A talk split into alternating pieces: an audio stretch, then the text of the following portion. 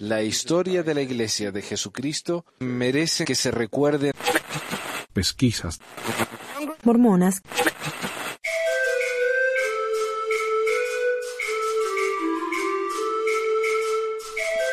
Muchas gracias por escucharnos en otro episodio de Pesquisas Mormonas. Les habla Manuel, su pesquisador habitual acá desde la laringe del mormonismo en Ogden, Utah. Eh, a ver, hoy tenemos más noticias. Ah, lamentablemente una de las noticias es una especie de continuación de lo que hablamos la semana pasada, o la vez pasada, no la semana pasada, acerca de los misioneros que fallecieron eh, durante el año, que ya llevaban 10. Lamentablemente esta semana pasada fallecieron dos más. Um, y esto es del diario de aquí de Salt City, dice, un joven de 18 años de edad, misionero de la iglesia mormona, murió en el sur de California el jueves al ser atropellado por un vehículo mientras conducía su bicicleta. Es el segundo misionero de la iglesia que muere en dos días. Los dos misioneros habían estado en sus misiones asignadas por menos de un mes. Elder Andrew Edward Page, 18, de Charlotte, Carolina del Norte, fue golpeado mientras viajaba en Newburgh Street, en Azusa, California un poco después de las 4 de la tarde el jueves, según la policía de Azusa. Él había estado en, el centro de entrenamiento misional de la Ciudad de México por seis semanas y había llegado a California unas tres semanas antes del accidente. Elder Cod Daniel Kunz, o Kunz, no sé, 20, de Victor, Idaho, murió el miércoles durante su servicio en la misión de Tampico, México, de la iglesia después de entrar en contacto con un cable electrificado. Kunz había llegado a México hace menos de un mes. Ambos fueron descritos por las personas cercanas a ellos como jóvenes que estaban llenos de amor, que ayudaron a los demás a sentirse bien, etc. El elder Page, el compañero de Page, informó que los dos estaban en bicicletas y que habían pasado el, el turno o, la vuelta a donde se dirigían, no sé, se pasaron de largo, ¿no? Dijo el presidente de destaca de Page, Brian Baker. Estaban dando la vuelta cuando Page tuvo el accidente. Por alguna razón, Andrew se detuvo por un momento, se ajustó el pantalón y luego giró solo un poco su bicicleta y no vio el coche que se acercaba, dijo. Page llevaba un casco cuando el coche lo golpeó. El oficial de la escena le dijo a Baker que la muerte de Page fue un accidente. No fue culpa de nadie, solo un momento de distracción, dijo Baker. Ah, Page fue trasladado en helicóptero médico en estado crítico a un centro cercano de trauma, con lesiones graves, incluyendo trauma en la cabeza, según la policía. Page murió poco después de las 10 el jueves de la noche. Elder Kunz. Kunz había ido al apartamento de otro misionero el miércoles para que pudieran asistir a una reunión de capacitación al día siguiente. Eh, según dijo su familia, él y los otros misioneros decidieron estudiar las escrituras afuera, porque era más fresco. Los misioneros vivían en el segundo piso del edificio y tenían que caminar por una cornisa para volver a entrar. Hubo un cable de alta tensión colgado y él se rozó contra él y el choco lo empujó fuera del edificio, así que cayó dos pisos y luego aterrizó. Eso es lo que terminó siendo la causa de la muerte, dijo el hermano del misionero el viernes. Los paramédicos realizaron uh, CPR, o sea, primeros auxilios, durante media hora, pero ellos no lo pudieron hacer volver, dijo su hermano. Y esto es tan lamentable, ¿no? Yo digo, si, si estos chicos están dando su vida para servir a la iglesia, ¿saben cuántos niños deberían morir? Ninguno. Pero la iglesia dice, ah, bueno, pero por lo menos eh, los misioneros tienen hay, menos muchachos que se mueren en la misión que fuera de la misión. Ninguno debería morir. Estas dos muertes fueron tan, tan innecesarias. Una porque estaba andando en bicicleta en California. ¿Sabes el tráfico que hay en California? Es una jungla eso. ¿Cómo van a mandar a dos misioneros en bicicleta a un lugar donde hay muchísimo tráfico? O el otro que, ah, que murió porque tenían que caminar por una cornisa para entrar al apartamento. ¿Qué, Qué terrible, por favor. Yo, yo serví una misión en el sur de Chile, donde hacía un frío que pelaba en el, en el invierno. Y vivíamos en una habitación, en una piecita, donde había pulgas, y yo era alérgico a las pulgas, y donde teníamos que bañarnos con agua fría porque no había agua caliente, en el invierno. Así teníamos que andar calentando agua en una, en una palangana y, lavándonos así. Era, pero en esa época vino Holland, a Chile, porque Chile estaba empezando a, hacer una crisis, ¿no? Que bautizaban tanta gente, pero nadie iba a la iglesia. Vino Holland y él se quedó en un, en un hotel de cinco estrellas, en el hotel más fino de la ciudad. Y eso no la, y esa tal vez la injusticia que uno, que uno ve y que, qué sé yo, tal vez es injusto quejarse, pero es tan innecesario.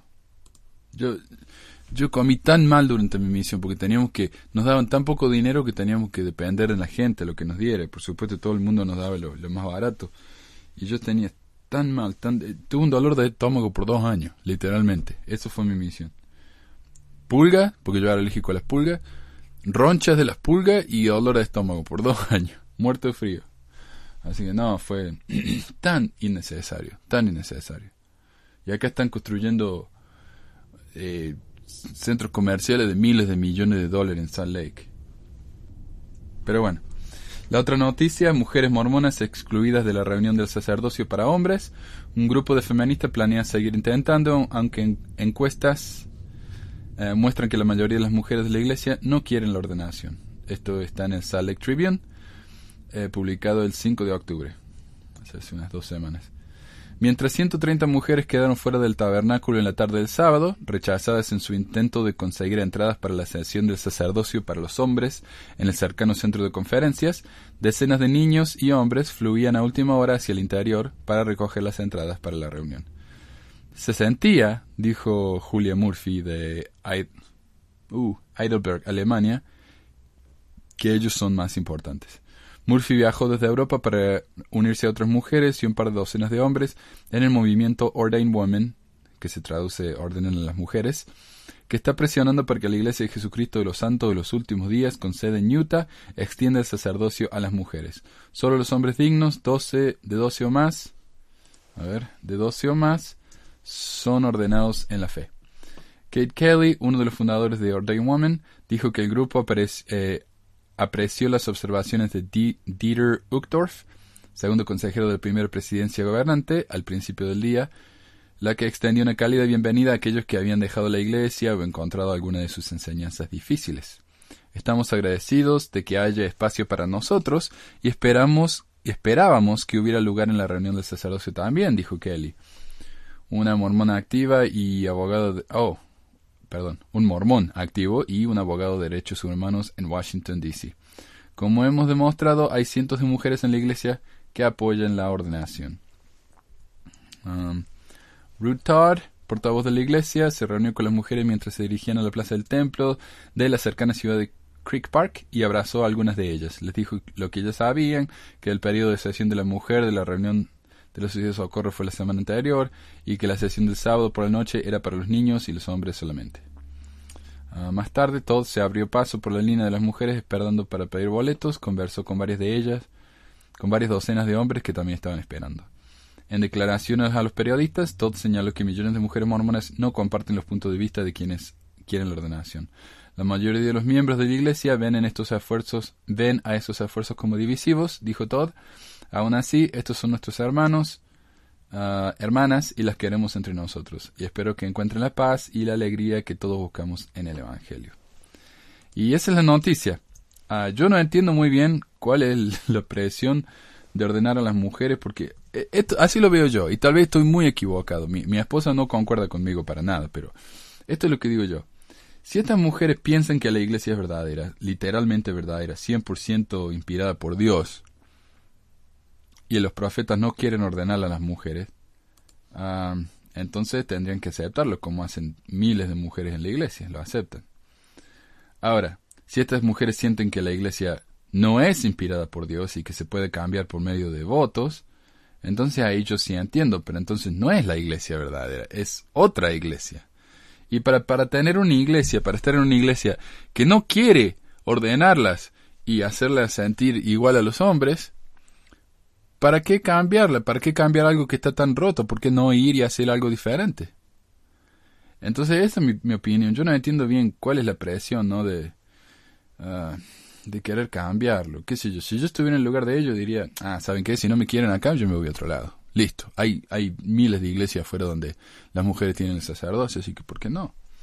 Pero no, ellas quieren cambiar la iglesia. Por alguna razón. Lo que respeto mucho es su opinión y es, yo no, yo no sé cómo se sentiría no sentirse así rechazado, pero ah, es mi humilde opinión, la cual está por supuesto eh, mal, porque mi esposa ya me dijo. Hoy ah, vamos a hablar acerca de un tema eh, que me parece a mí eh, fascinante. Es el plagiarismo por plagio, el plagio, no plagiarismo. El plagio por parte de José Smith en el libro de Mormón y otras revelaciones. Y decidí hablar de esto porque él, eh, saben que yo leo muchos libros de la iglesia, libros ah, de la iglesia, no de la iglesia, libros de historia, otros libros que tienen tal vez algo que ver con la iglesia, y siempre me seguí encontrando con este tema, que es todas las fuentes de donde José Smith podría haber sacado el material para el libro de Mormón y sus otras revelaciones en Doctrina y Convenios. Y si él no las sacó de esos materiales, es curioso notar la tremenda coincidencia que hay entre esos materiales. Ah. Respecto al libro de Mormón, el apóstol Orson Pratt dijo, este libro es el libro, debe ser falso o...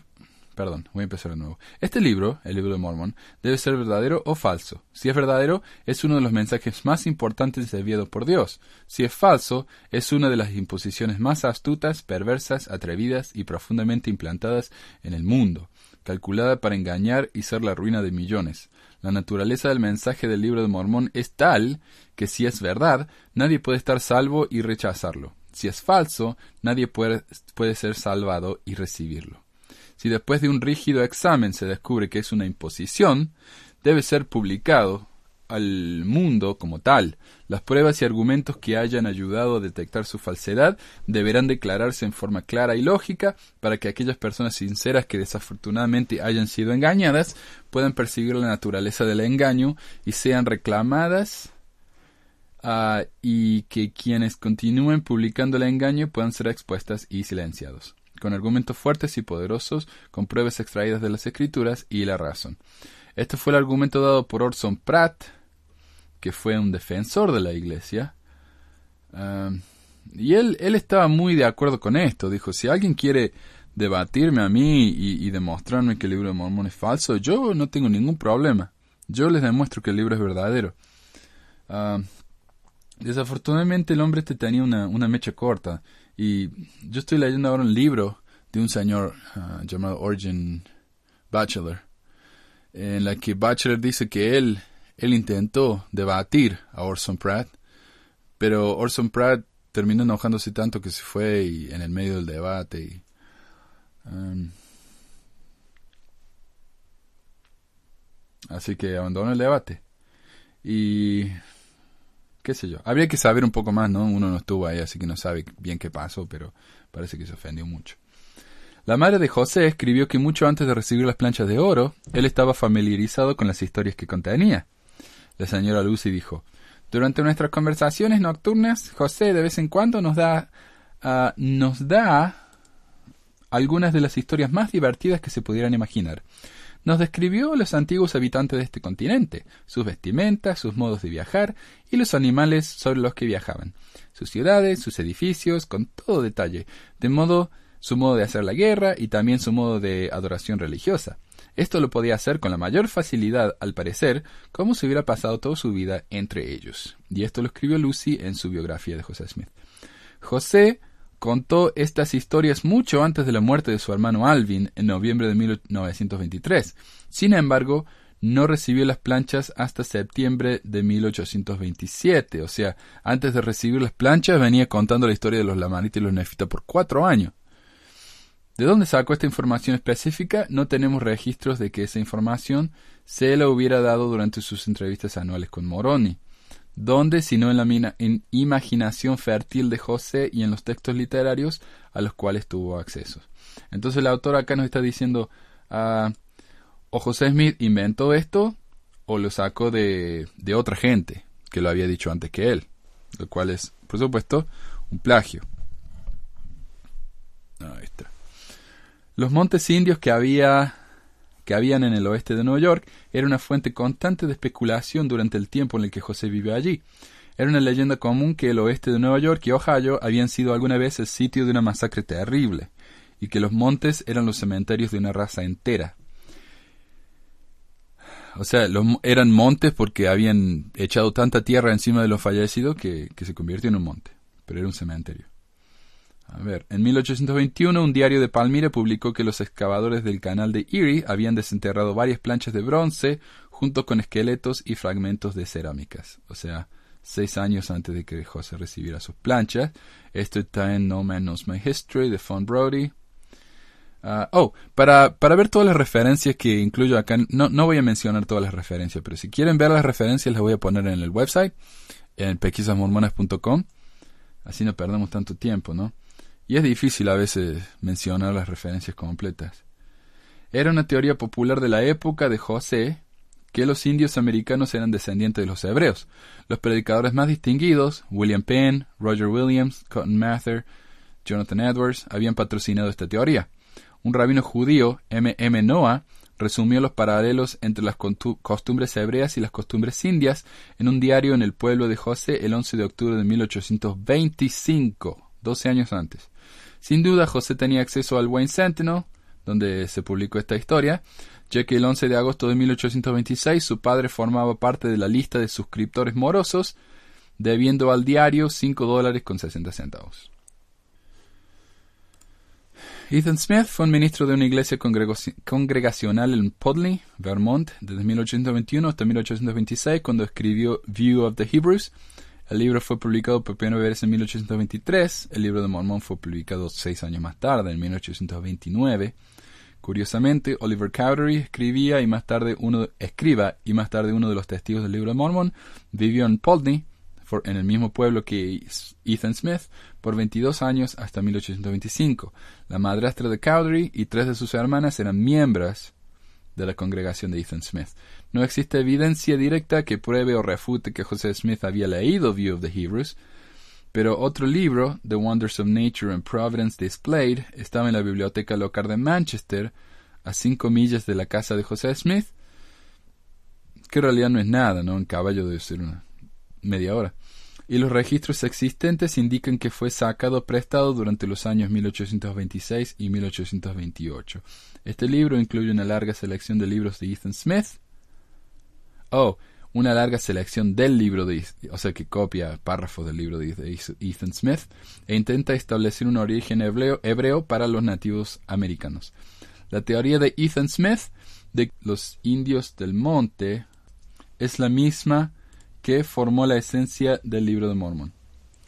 Ah, Israel trajo a este nuevo continente un alto grado de civilización, la mayor parte de ellos trabajaron mucho para mantener esta civilización, pero otra parte cayó en la casa y en la consecuencia el estado salvaje, cuyas hordas bárbaras invadieron a sus hermanos más civilizados y finalmente aniquilaron a la mayoría de ellos, y todo en estas regiones del norte. Esto está en el libro de, de Smith, Ethan Smith, en la página 184. Ethan Smith también escribió acerca de una leyenda, la cual se decía que fue contada por un jefe indio que tenía un libro que, que desde hacía mucho tiempo habían conservado, pero habiendo perdido su habilidad de leer, ah, se concluyó que no, eh, que no sería de más utilidad para ellos, y lo enterraron junto a un jefe indio. O tenemos libros que son registros de los antiguos habitantes de esta región enterrados. Ah, coincidencia. Tal vez esto fue de donde José Smith tuvo esa idea de encontrar las planchas de oro.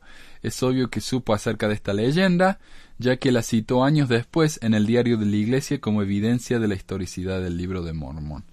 Entonces, él dijo, ah, ¿vieron esa, esa cita que salió en el diario hace mucho que dice exactamente lo que yo les estoy diciendo ahora? Eh, ¿Ven? Ahí tengo yo prueba de que otra gente concuerda conmigo y de que esto es verdad. Ah, mientras que otra gente dijo, ¡eh, para un segundito! Hay una cita que salió en el diario años antes, cuando eras un niño, lo leíste y ahora de repente encontraste una historia similar. Eso es demasiada coincidencia. Pero bueno, esa es la vista de, la vista de los críticos. Consideren los elementos en común entre el libro de Mormón y View of the Hebrews. Este es el libro de Ethan Smith.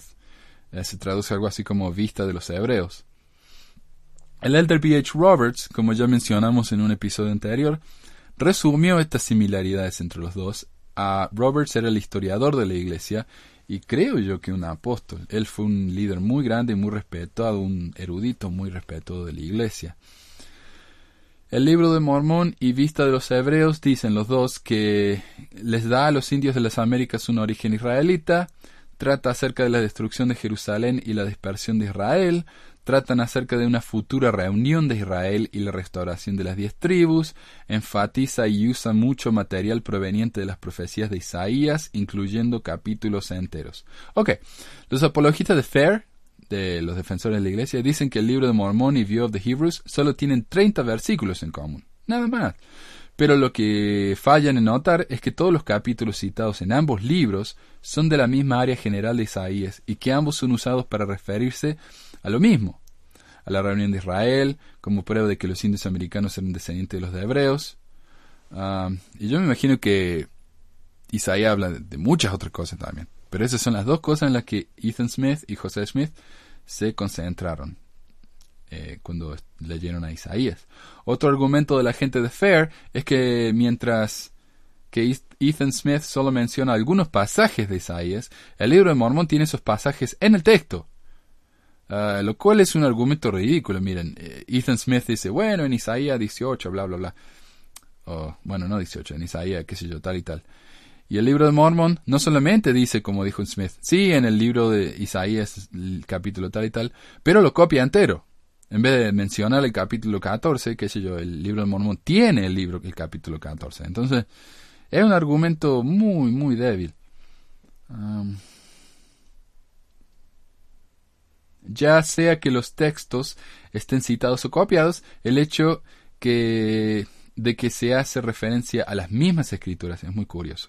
Finalmente, otro argumento es que el libro de Mormón no copia los capítulos de Isaías de manera exacta, por lo tanto, estos versículos tienen que haber sido revelados por Dios o algo así. Esto es lo que dice la gente de Fair. Es cierto que, es cierto que de los 488 versículos de Isaías citados en el libro de Mormón, solo 201 han sido copiados palabra por palabra, mientras que 207 han sido alterados un poco. 58 son parafraseados. O sea, José Smith, el libro de Mormón se refiere a esos versículos, pero eh, como de pasada, ¿no? no los copia exactamente. Algo que siempre me pareció curioso, incluso cuando era un miembro fiel de la iglesia, cuando yo traté y traté y traté de tener un testimonio y oraba y leía el libro de Mormón, es que los capítulos de Isaías citados en el libro de Mormón, y presten atención acá, yo no sé si han notado, si ustedes se fijan en, en segundo Nefi donde dice, uh, véase Isaías, qué sé yo, 14, lo que sea, si ustedes se fijan en el libro de Mormón y se fijan en la Biblia, los dos capítulos empiezan en el mismo versículo. Ahora, ¿cómo puede haber sido esto? Porque la gente de la época del libro de Mormón no tenían nuestra Biblia. Ellos no sabían dónde empezaba el capítulo 14 o 13 o 12. Ellos no sabían. Tenían un montón de texto que era como un libro que era un capítulo entero. ¿Cómo sabían ellos? Ah, vamos a empezar por el versículo 1 del capítulo 12. Mm. Y, y esto ustedes pueden decir, ah, sí, pero los capítulos fueron divididos después, por eso coinciden. No, no, no. Empieza con la misma palabra. De repente dice, ok, vamos a empezar a citar a Isaías en el, capítulo 11. Empiezan los dos con la misma palabra.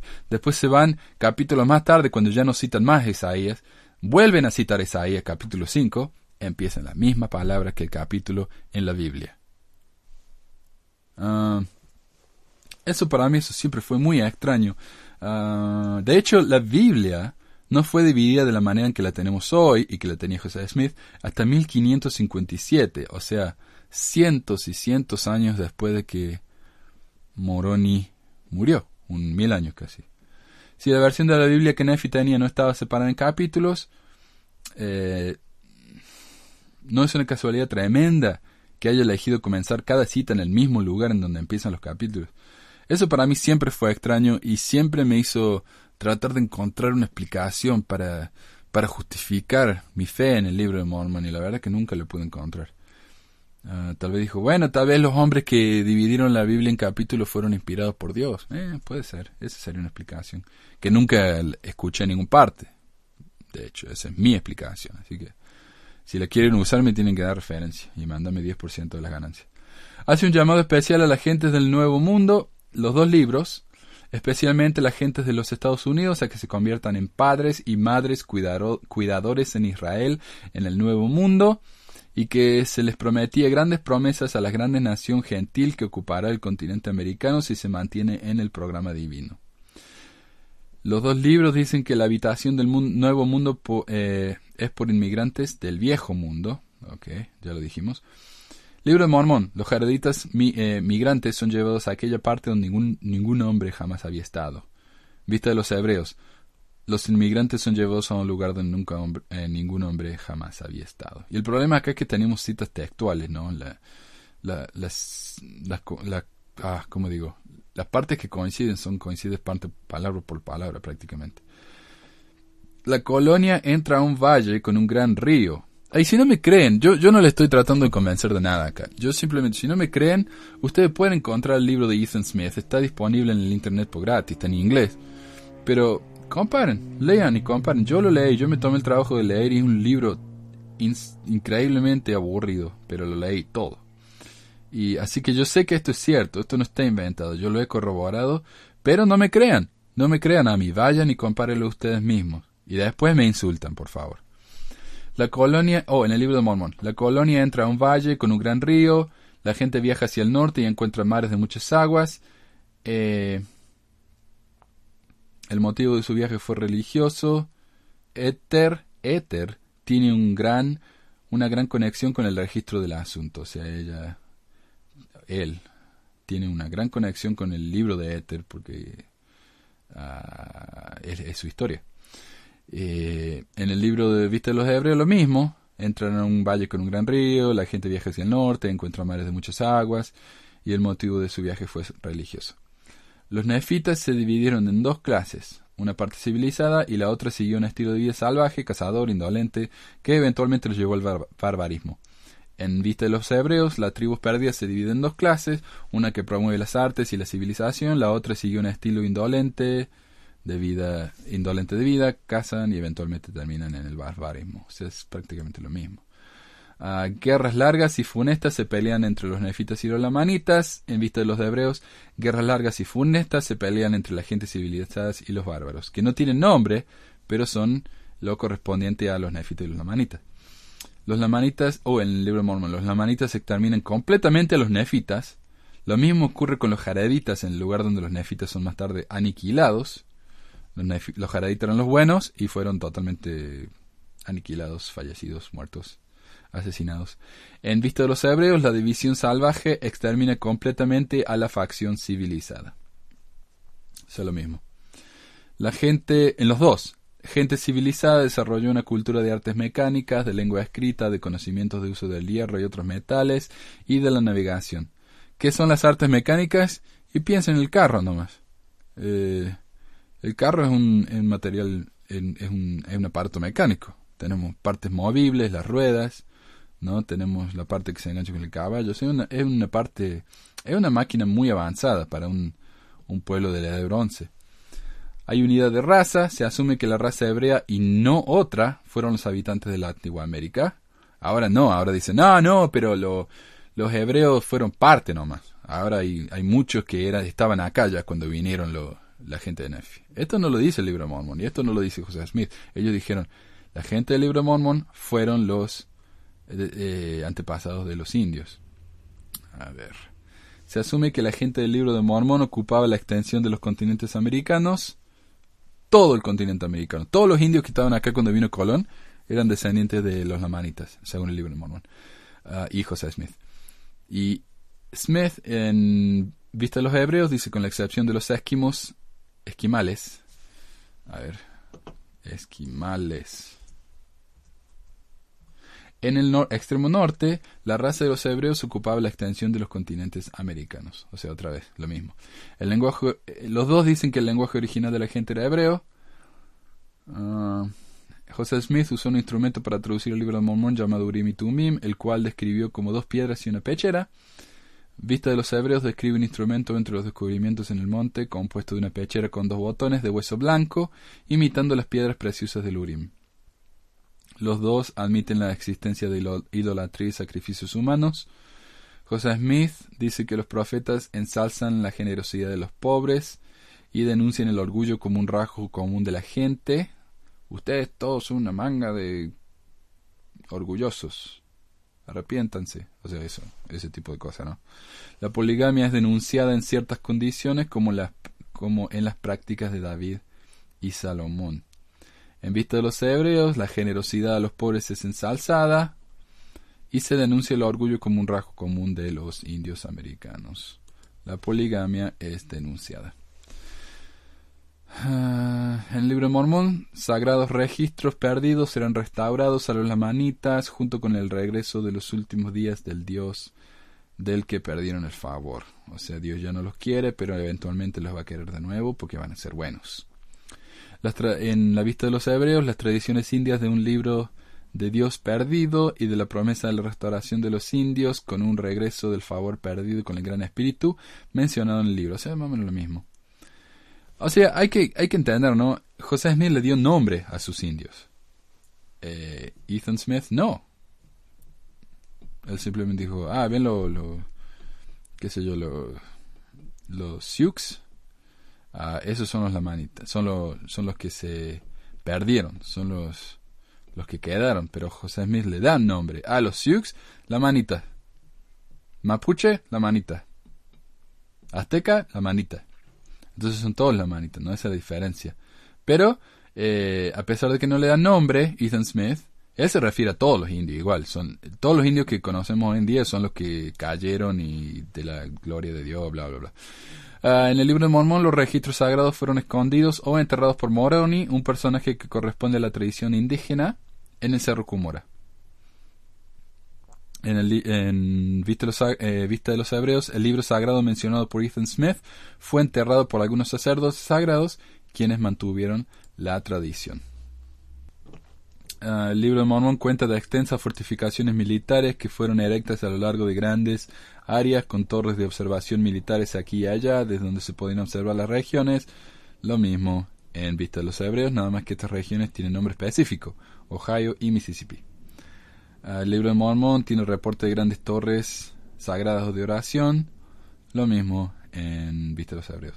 Algunas de la gente en el libro de Mormón causan un cambio de forma de gobierno de monarquía a forma de gobierno republicana. Lo mismo en Vista de los Hebreos. Los poderes civiles eclesiásticos están unidos en la misma persona en las repúblicas del libro de Mormón. Lo mismo en el libro de Ethan Smith. Ley, el primero de los profetas nefitas, enseñó la existencia de una necesaria oposición en todas las cosas, rectitud opuesta a la maldad, lo bueno a lo malo, la vida a la muerte, y lo mismo en el libro de Ethan Smith, a pesar de que este, este es una comparación medio ridícula, o sea, existen los dos, pero también existen en casi todas las películas de superhéroes, en todas las historias donde hay alguien malo y alguien bueno, o sea, esto, no sé, para mí es una comparación débil, pero eh, al lado de todas las comparaciones que ya, hemos hecho, eh, no es gran cosa, porque las otras comparaciones son muy, muy, muy cercanas y muy específicas. Muy específicas. Si yo escribo un libro hablando de que hay un tipo bueno y un tipo malo y los dos tratan de conquistar un, qué sé yo, un país, y alguien más escribe un libro acerca de un tipo bueno y un tipo malo que tratan de conquistar un país, podemos decir que las historias son más o menos similares. Pero ese es, una, es un punto muy general. Tal vez las historias son completamente distintas, como los dos tratan de ganar el país, la personalidad de los dos personajes. Pero cuando en las dos historias los personajes actúan de manera igual, tienen la misma personalidad, el país que conquistan es el mismo, hacen el tipo, el mismo tipo de, uh, de rituales, qué sé yo, lo que sea, ¿no? Ya eso ya son detalles muy específicos y no y es, y es difícil de pensar que eso es eh, coincidencia y por eso decimos que un plagio. Si hoy en día José Smith hubiera escrito el libro de Mormón y estaba Ethan Smith con su libro, tal vez le hubieran hecho juicio. Dice, eh, ese libro está demasiado parecido y es lo que le pareció a, le pareció a Dan Brown cuando escribió eh, el Código da Vinci, ¿no? Que otros tipos que habían escrito otro libro dijeron, eh, eh, eh, eh ese libro es demasiado parecido al nuestro, hay demasiadas similaridades. Ah, ¿Similitudes? No sé. Pero bueno, me, me entiendo lo que les digo, ¿no? y así sigue, no hay mucho más comparaciones. Ahora, el Elder Roberts cierra estos paralelismos con esta imponente pregunta, dice Roberts. ¿Pueden estos numerosos y sorprendentes puntos de semejanza ser simplemente una coincidencia? Hmm. José tomó prestado mucho de la Biblia en la creación del libro de Mormón, aproximadamente 25.000 palabras en el libro de Mormón consisten en pasajes del Antiguo Testamento, sobre todo los capítulos de Isaías que Ethan Smith mencionó en Vista de los Hebreos. Otras 2.000 palabras fueron tomadas del Nuevo Testamento. Yo lo que leí fue que un, dos, un tercio del libro de Isaías está en el libro de Mormón. Y el libro de Isaías es largo. Un tercio del libro de Isaías es mucho. El texto original del segundo Nefi, segundo Nefi 16.2 dice, Encima del trono estaban los serafines, cada uno de ellos tenía seis alas, con dos se cubrían el rostro, con dos los pies y con dos volaban. En inglés, esta es una copia exacta de la versión de la Biblia King James, que sería como nuestra Biblia Reina de Valera, la, la, la traducción clásica. Es una copia exacta de lo que estaba en esa Biblia, especialmente, específicamente en Isaías 6.2. Es un error gramatical poco común. Esa versión de la Biblia en inglés tiene un plural incorrecto para la palabra serafín. El plural correcto que se usó es, se usó es serafims, el cual fue más tarde corregido en el libro de Mormon. Así que José Smith, esto es lo que dicen los críticos. Si José Smith recibió el, libro de Mormón por inspiración, uno pensaría que Dios hubiera corregido los errores ortográficos, pero en vez de eso, José Smith no solamente copia los errores ortográficos de la Biblia, sino que más específicamente copia los errores ortográficos de la Biblia que tenía él, de esa versión de ese año. Uh, segundo Nefi 12:16 es una cita de Isaías 2.16, dice lo siguiente, y sobre todos los barcos del mar, y sobre todas las naves de Tarsis, y sobre todos los panoramas agradables. El problema aquí es que la palabra panorama debería ser traducido como barcos o navíos, lo cual tiene más sentido si uno lo, lee así, ¿no? La nueva versión internacional dice, y todo navío señorial. Y tal vez en griego o hebreo, lo que haya sido que estaba escrito el libro, de, la Biblia este libro de Isaías, eh, la palabra panorama y la palabra barco eran similares, el traductor la tradujo mal y así se fue perpetuando ¿no? el error. Un error de traducción más grave afecta a Isaías 9.1, copiado en el libro de Mormón como 2, segundo Nefi 19.1. Y después dice, y después la angustió más penosamente por la costa del Mar Rojo, del otro lado del Jordán en Galilea de las naciones. Un error de traducción en este versículo de Isaías ha sido ha dado al texto casi el sentido opuesto al original. la frase la angustió más penosamente debería decir la honró en inglés. Así la nueva versión internacional dice en el pasado humilló a la tierra de Zabulón y la tierra de Neftali, pero en el futuro honrará a Galilea de los gentiles. Una vez más, y como una nota aparte, ¿no? El libro de Mormón añade el calificativo rojo, el mar rojo, en la versión de King James, de la versión de King James, uh, copiado de la Biblia esa. Pero un vistazo a un mapa de Palestina muestra que esta interpretación es imposible. El Mar Rojo se encuentra en la frontera del sur de Palestina, a más de 250 kilómetros del Mar de Galilea. Entonces cuando dice por la costa, el Mar Rojo, sí, la costa, a 250 kilómetros. Entonces uno también pensaría si el libro de Mormón es inspirado por Dios, dirían los críticos. Me parece que Dios conocería un poco acerca de geografía y e, evitaría un error tan grueso como ese. Un tercer ejemplo se encuentra en segundo Nefi 21.3, una cita de Isaías 11.3. La frase, y le dará penetrante entendimiento en el temor del Señor, debería decir, y se deleitará en el temor del, Señor. Uh, aquí la palabra hebrea ragua en este contexto se traduce como deleitable y no como penetrante. Y penetrante en la Biblia está en el sentido de que da miedo, porque así es como está la Biblia en inglés, le da miedo, cuando en realidad debería decir le da eh, gozo. O sea, casi lo opuesto de nuevo. El libro de Mormón también hace referencia a dragones y a sátiros en 2 Nefi 23, 21, 22. A ver un segundito, tengo que corregir esto.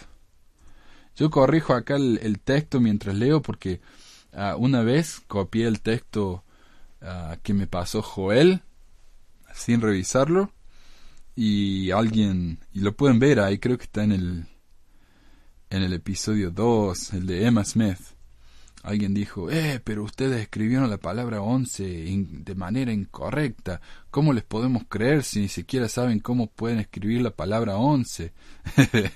Así que desde entonces me cuido. Por supuesto lo que este hombre no sabía es que Joel, su primer idioma es inglés, su segundo idioma es portugués y su tercer idioma es español. A mí me gustaría saber cuántos idiomas habla el, el muchacho este que, me, que nos criticó tanto y nos insultó tanto. Ay, ay, ay. El libro de Mormón también hace referencia a dragones y, sátiros en 2 Nefi 23, 21, 22. lo cual concuerda con la versión de la Biblia de King James, mientras que las versiones más modernas de la Biblia no incluyen estas criaturas mitológicas. Son traducciones incorrectas. Estaba escuchando el otro día un, una, una, clase, sería un lecture, como se dice, una clase, una presentación de un eh, erudito de la Biblia que decía, sí, la Biblia habla acerca de unicornios, pero está traducido mal. En la Biblia eh, ellos se referían a un tipo de caballo que no tiene paralelo en, en inglés, entonces lo tradujeron como unicornio. Ah, y esto es algo similar.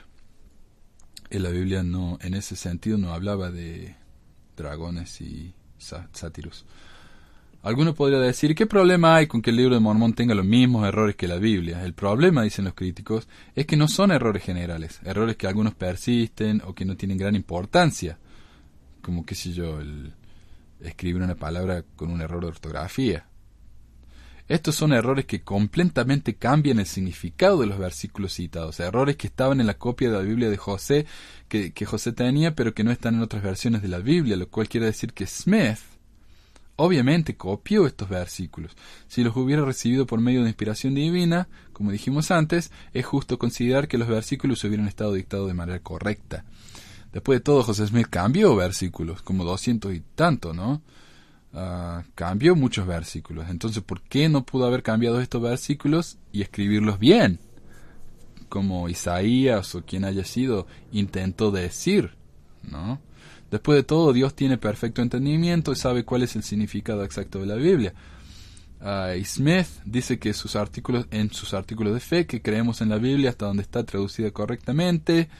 Si el libro de Mormon tiene los mismos errores de traducción que la Biblia, ¿cómo podemos aceptar que es el libro más correcto sobre la faz de la tierra?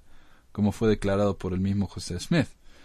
José incluso parece haber eh, plagiado, copiado a su padre. Durante muchos años su madre añoró los detalles de algunos de los sueños de su marido y algunos de ellos se incorporaron en, su gran parte en el libro de Mormón como la visión de Ley, padre de Nefi. Ok, esto está en el libro de, la mamá de José Smith, que vamos a citar ahora, y es el sueño del papá de José que él tuvo cuando José era un niño. Ok, a ver. El segundo Nefi no, no está. Primer Nefi, en la visión de ley, dice: Me pareció ver un en mi sueño un desierto oscuro y lúgubre, lúgubre. En el libro de Lucy dice: Me pareció que estaba viajando en un campo desolado, el cual parecía muy desierto.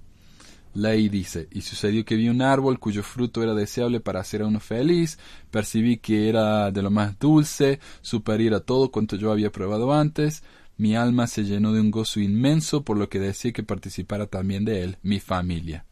El papá de Smith, em, así citado por su mamá, dice Vi un árbol como yo nunca había ah, visto antes, me pareció delicioso más allá de toda descripción. Mientras comía me dije en mi corazón yo no puedo comer esto solo, tengo que llevárselo a mi esposa e hijos. Lo mismo.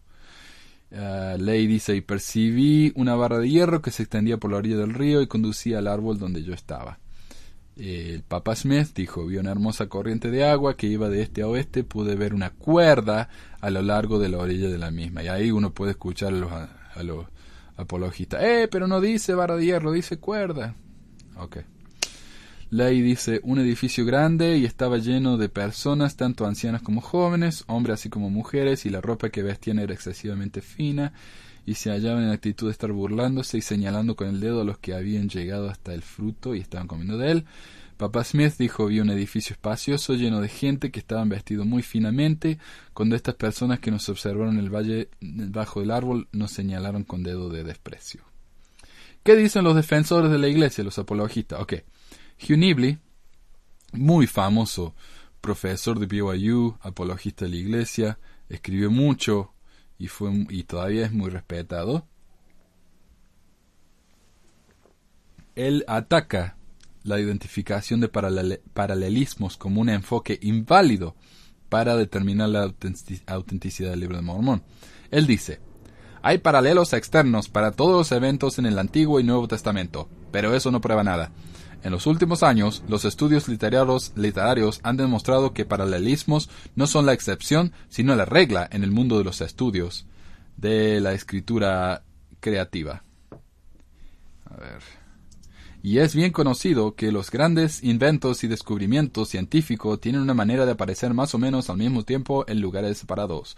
Un, erudito de nombre Carl Joel ha sido simplemente una ha reunido recientemente una gran cantidad de material sobre el tema, y aunque no tenemos que aceptar su conclusión Ah, de que el mismo tipo de cosas que está sucediendo en un lugar en un momento dado está sucediendo en todo el mundo en ese momento, siendo sus vastos volúmenes presentan una gran cantidad de similitudes innegables. El hecho de que dos teorías o libros contengan paralelismos sin importar cuán sorprendentes suponen una fuente común, pero ciertamente no prueban en sí mismo que el uno se deriva al del otro. Sabemos que gracias a Brody, que había una, un gran y amplio interés en el problema indígena en los días de José. Y también sabemos que la gente de esa época tenía una costumbre de relacionar todo con la Biblia, en cuyo caso es difícil ver cómo se podría haber evitado la conexión entre los indios y los hebreos. Ah, entonces él dice, ven, todo el mundo hacía esto, todo el mundo eh, relacionaba todo, todo en la, vida con, la Biblia. Entonces, por supuesto que la gente iba a ver a los indios y decían, ah, la Biblia. Uno iba a ver inventos eh, tecnológicos, ah, la Biblia. Uno veía, qué sé yo, lugares nuevos en, en los Estados Unidos, geografía, descubrían lugares nuevos, eh, la Biblia. Entonces, por supuesto que la gente conectaba a los indios con la Biblia. Todo el mundo conectaba todo con la Biblia. Ok. Una de las insinuaciones favoritas de Brody es que José Smith era un charlatán, porque utilizó constantemente el lenguaje de la Biblia King James, incluyendo pasajes enteros de las escrituras antiguas en revelaciones modernas. Eso es el equivalente de, acusar a un autor de robar palabras del diccionario. Jesús y los discípulos hablaron constantemente el lenguaje de los profetas, no en el original, pero en el lenguaje religioso de su tiempo y lugar. De la misma manera, los mismos profetas citan de los salmos y de la ley. Ahora, el lenguaje religioso del oeste era el lenguaje de la Biblia King James, que fue y sigue siendo el estándar del inglés formal para las grandes ocasiones. Ah, no. Eh, sería muy extraño que alguien hablara como, como hablan en la Biblia. Y este hombre Hugh Nibley vivió hace 50, 60 años, o sea que no, no, la gente no, no hablaba así. Sería muy extraño. Si José Smith uh, hubiera vivido, hubiera vivido, déjeme arreglar esto, en Alemania no había usado la versión de King James en absoluto, hubiera hablado el alemán de Lutero, pero eso no le resultaría en un engaño y un plagiarismo. Un plagio, perdón. Ah, en un engaño y un plagio. Por supuesto que Brody sabe esto, pero ella insinúa en repetidas ocasiones que el uso del lenguaje bíblico por José implica fraude. Es una explicación justa, pero es un poco rebuscada. Y esto es lo que pasa generalmente con los apologistas. las explicaciones son un tanto difíciles de tragar. En otras palabras, no, uno diría lo que, lo que dijo acá Nibli fue que José usó el lenguaje de la Biblia porque era lo que conocía, pero eso no afecta el hecho de que el mensaje es verdadero. Ok. Hay otra teoría que dice que ah, José Smith veía lo que pasaba en el libro de Mormon, no en palabras, sino en como fotos y figuras, como una película, y él lo fue escribiendo. Entonces, por supuesto que escribió lo que estaba en el libro de, en, la Biblia que tenía él, porque todo lo que hacía él era, era simplemente poner en palabras lo que él veía en imágenes. Pero eso no fue, esto no fue lo que muchos testigos de, del libro de Mormón dijeron. O sea que esta es una explicación que tal vez valdría la pena tener en cuenta, pero que no concuerda con lo que nos han dicho los contemporáneos de José Smith. Un historiador sud, que no se sabe quién, o sud significa santo de los últimos días, ¿no? Mormón. Se cree que fue D. Michael Quinn, antes de su desilusión con la dirección de la iglesia, señaló que el hecho de prestar, el hecho de, de tomar prestado, a ver, déjame corregir acá, de tomar prestado de las antiguas escrituras ocurrió muchas veces en el Nuevo Testamento y que la historia de la visión de su marido por parte de Lucy Mack Smith en realidad pudo haber sido influenciada por, por la publicación del libro de Mormón y no al revés. O sea, uno lo que tiene que entender es que primero fue publicado el libro de Mormón y años después fue publicado la, biografía de, ah, de Lucy. Entonces tal vez lo que pasó fue que Lucy leyó el libro de Mormón tantas veces que el sueño de su marido empezó a convertirse en algo similar al sueño de Ley. Entonces no es que José Smith le copió a Lucy o a su papá, sino que Lucy le copió al libro de Mormón. Y fue no, no a propósito, no, sino que fue como influenciada eh, subconscientemente. Lo cual para mí, honestamente, es una explicación mucho más fuerte y mucho mejor. Me gusta mucho esta. si quieren leer el texto completo de esta explicación, está en el, en el website. Y tiene razón también de que, por supuesto, lo, el Nuevo Testamento cita mucho del Antiguo Testamento. Entonces, ¿por qué el libro de Mormón no puede citar del Antiguo Testamento también? Uno no dice que el libro, el Nuevo Testamento es falso, por lo menos. no en general. A ver. José no tenía necesidad de justificar el uso de documentos antiguos en su traducción de la Biblia. O sí, José Smith tradujo la Biblia, o por lo menos parte. Simplemente modificó la versión de King James sobre la base de revelación. O sea, él no tuvo los documentos originales de la Biblia como pasó con el libro de Mormón, que él tenía las planchas originales. No, él simplemente agarró la Biblia que tenía y empezó a cambiar cosas, porque le venían como revelación. ¿No? Eso es lo que dijo. Esto concluyó la modernización de muchas oraciones y realizó cambios ocasionales en la doctrina. Incluso insertó en el libro de Génesis una profecía propia. José, hijo de Jacob, dice, Así me dice Jehová, el Dios de mis padres, del fruto de tus lomos levantaré a un vidente escogido y será altamente estimado sobre entre los del fruto de tus lomos, y su nombre será José, y será igual que el hombre de su padre, el nombre de su padre. Y esta es una escritura que nosotros conocemos bien, porque está en la perla de gran precio, creo. Ah, pero no concuerda con lo que está en la Biblia. Pero bueno, esta fue la traducción de José Smith. Él lo recibió como revelación de que él iba a ser el profeta y que Abraham lo profetizó. Está bien, ¿eh? Ah, José también agregó en gran medida a la profecía de Isaías, en el capítulo 29, en relación con el sabio y el libro sellado. Añadió numerosos detalles que coinciden con el caso de la visita de Martin Harris a Charles Anton para la confirmación del egipcio reformado, en la que se afirmaba que el libro de Mormón estaba escrito. La profecía de Isaías también se hizo uh, que incluyera referencias a los testigos del libro de Mormón y al regreso de las planchas de oro al Señor. O sea, todo eso que no estaba en Isaías se fue cambiado un poco y ahora, ¡pum!, ahí está. Toda la profecía del libro de Mormón, los testigos, eh, Antón, todo está ahí. Ahora está todo ahí. Para escuchar más acerca de Antón también tenemos un episodio específicamente acerca de eso, si están interesados. Esto va más allá del plagiarismo y se convierte en cambiar escrituras preexistentes para apoyar la divinidad de la misión de José y de la iglesia que él estableció. Ok, el libro de Abraham, hablemos acerca del libro de Abraham. Como resultado de la escuela de los profetas establecida en marzo de 1833, José se enteró de que Elohim, una palabra hebrea eh, para referirse a Dios, es plural. Esto probablemente proporcionó la base para su afirmación en el libro de Abraham de que los dioses organizaron la tierra.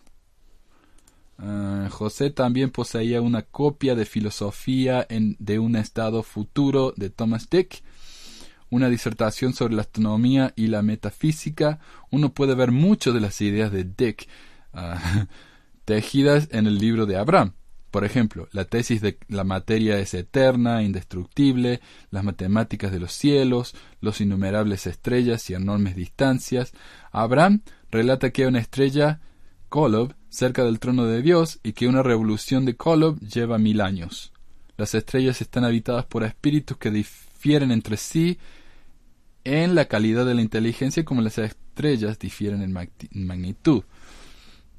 Estos conceptos aparentemente venían directamente de Thomas Dick, o Dick, quien especuló que las estrellas están pobladas por varios órdenes de inteligencias y que estas inteligencias eran seres ah, progresistas, o sea, en progresión, en progreso, en distintas etapas de la, de la evolución hacia la perfección.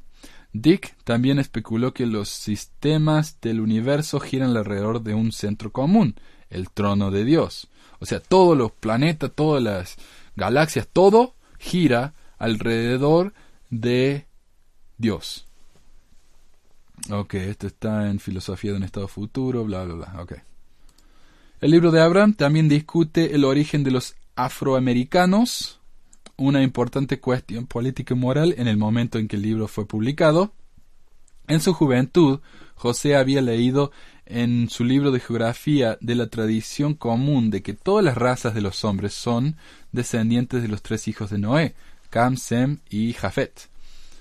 Ah, la copia que era propiedad de, José Smith se encuentra actualmente en la biblioteca de la iglesia reorganizada. Ah, me perdí en Independence, Missouri. Noé maldijo a Cam, afirmando que Canaán, hijo de Cam, debía ser un siervo de siervos a sus hermanos. Esta historia, que los predicadores sureños en la época de Smith utilizaron para justificar la esclavitud, al parecer, fue ampliada por José en el libro de Abraham.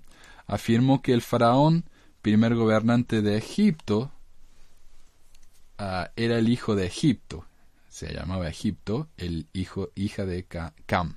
Por lo tanto, los egipcios heredaron la maldición de Noé de una piel negra, la cual incluía una negación del derecho del sacerdocio. Esto proporciona una vía para José para expresar sus puntos de vista sobre la cuestión de la esclavitud. Poco después publicó un comunicado en su periódico ah, de la iglesia, a ver, de la iglesia, atacando la posición abolicionista Ok, los abolicionistas eran los que querían que los negros fueran liberados, los esclavos, no los negros, que los esclavos fueran liberados. Y eh, no era una posición muy popular, especialmente en el sur, donde la gente, como acabamos de decir, usaba la Biblia para justificar que los esclavos eh, eran esclavos por una, por una cuestión natural del mundo y por orden de Dios, etc. Y José Smith ah, estaba de acuerdo con eso concordado con eso. Y él escribió en Historia de la Iglesia, y en el volumen 2, que tengo la tremenda suerte de tener aquí, pero yo creo que se puede conseguir esto online también. Página 436, 438, si lo encuentran, para que, de nuevo, para que vean que no estoy inventando nada. Él dijo que la posición abolicionista estaba calculada para arrasar a los justos estados del sur y liberar al mundo a una comunidad de personas que podría, por ventura, invadir a nuestra sociedad y violar la mención que tenemos sobre la esclavitud ah, que se encuentra en la Sagrada Biblia. Y hasta ahora esta predicción permanece como un monumento duradero del decreto de Jehová a la vergüenza y la confusión de todos los que han gritado contra el sur, porque ellos mantienen a los hijos de Cam en la servidumbre. Yo puedo decir, la maldición aún no ha sido retirada de los hijos de Canaán, y no lo será hasta que se vea afectada por un poder tan grande como el que provocó que se originara. ok, yo quiero que estamos acostumbrados como miembros de la iglesia Tal vez si alguien que no es miembro de la iglesia me está escuchando ahora, eh, va a estar con la boca abierta y no va a poder creer que alguien que consideramos un profeta dijo una cosa tan racista, ¿no? Pero nosotros como miembros de la iglesia estamos acostumbrados a escuchar esto porque o nos lo han dicho desde que éramos chicos, nuestros padres lo enseñaron, o lo hemos escuchado por tantos años que se nos ha eh, grabado en la cabeza y no nos paramos por un momento a reflexionar y decir, un minutito, ¿realmente podemos pensar que esto es cierto? O sea, imagínense que Cam realmente fue un hombre horrible, o lo que haya hecho, que me parece que lo único que hizo fue ver la desnudez de su padre cuando su padre estaba borracho. O sea, no me parece un crimen tan horripilante, ¿no? Uno, uno ha escuchado de crímenes peores en la historia del mundo que ver a su papá borracho y reírse. Ah, pero imagínense que este fue un pecado mortal, horrible, terrible, que se va directo al infierno. Ok, Cam. Lo hizo. Y se lo maldice por eso. Y la gente dice que Noé vivió, ¿qué? ¿Seis mil años? ¿Cinco mil años? No sé. Seis mil años después de lo que hizo Cam, sus descendientes todavía están sufriendo el castigo por lo que hizo su descendiente de hacía cinco mil años, su antepasado, perdón. ¿En serio? O sea, paren a pensar por un minuto. ¿Realmente tiene sentido eso? ¿Les parece justo? Después de todo, uno de los, de los ah, artículos de fe de José Smith dice, los padres no pagarán por los pecados, de no, los hijos no pagarán por los pecados de su padre. Entonces, ¿por qué cinco mil años después, seis mil años después de que alguien cometió una barbaridad como esta, por qué los hijos que no tienen nada que ver siguen pagando el crimen? Me parece un tanto ah, duro para un Dios misericordioso y justo. ¿No le parece? A mí, me parece terrible. O sea, espero que mi papá nunca, haya, nunca haga algo así, ¿no? Porque si no, sonamos yo y todas mis generaciones por venir hasta que se acabe el mundo. Ah, pero bueno, tengo mucho más. Acá tengo como 6, 7 páginas más. Así que vamos a terminar por ahora.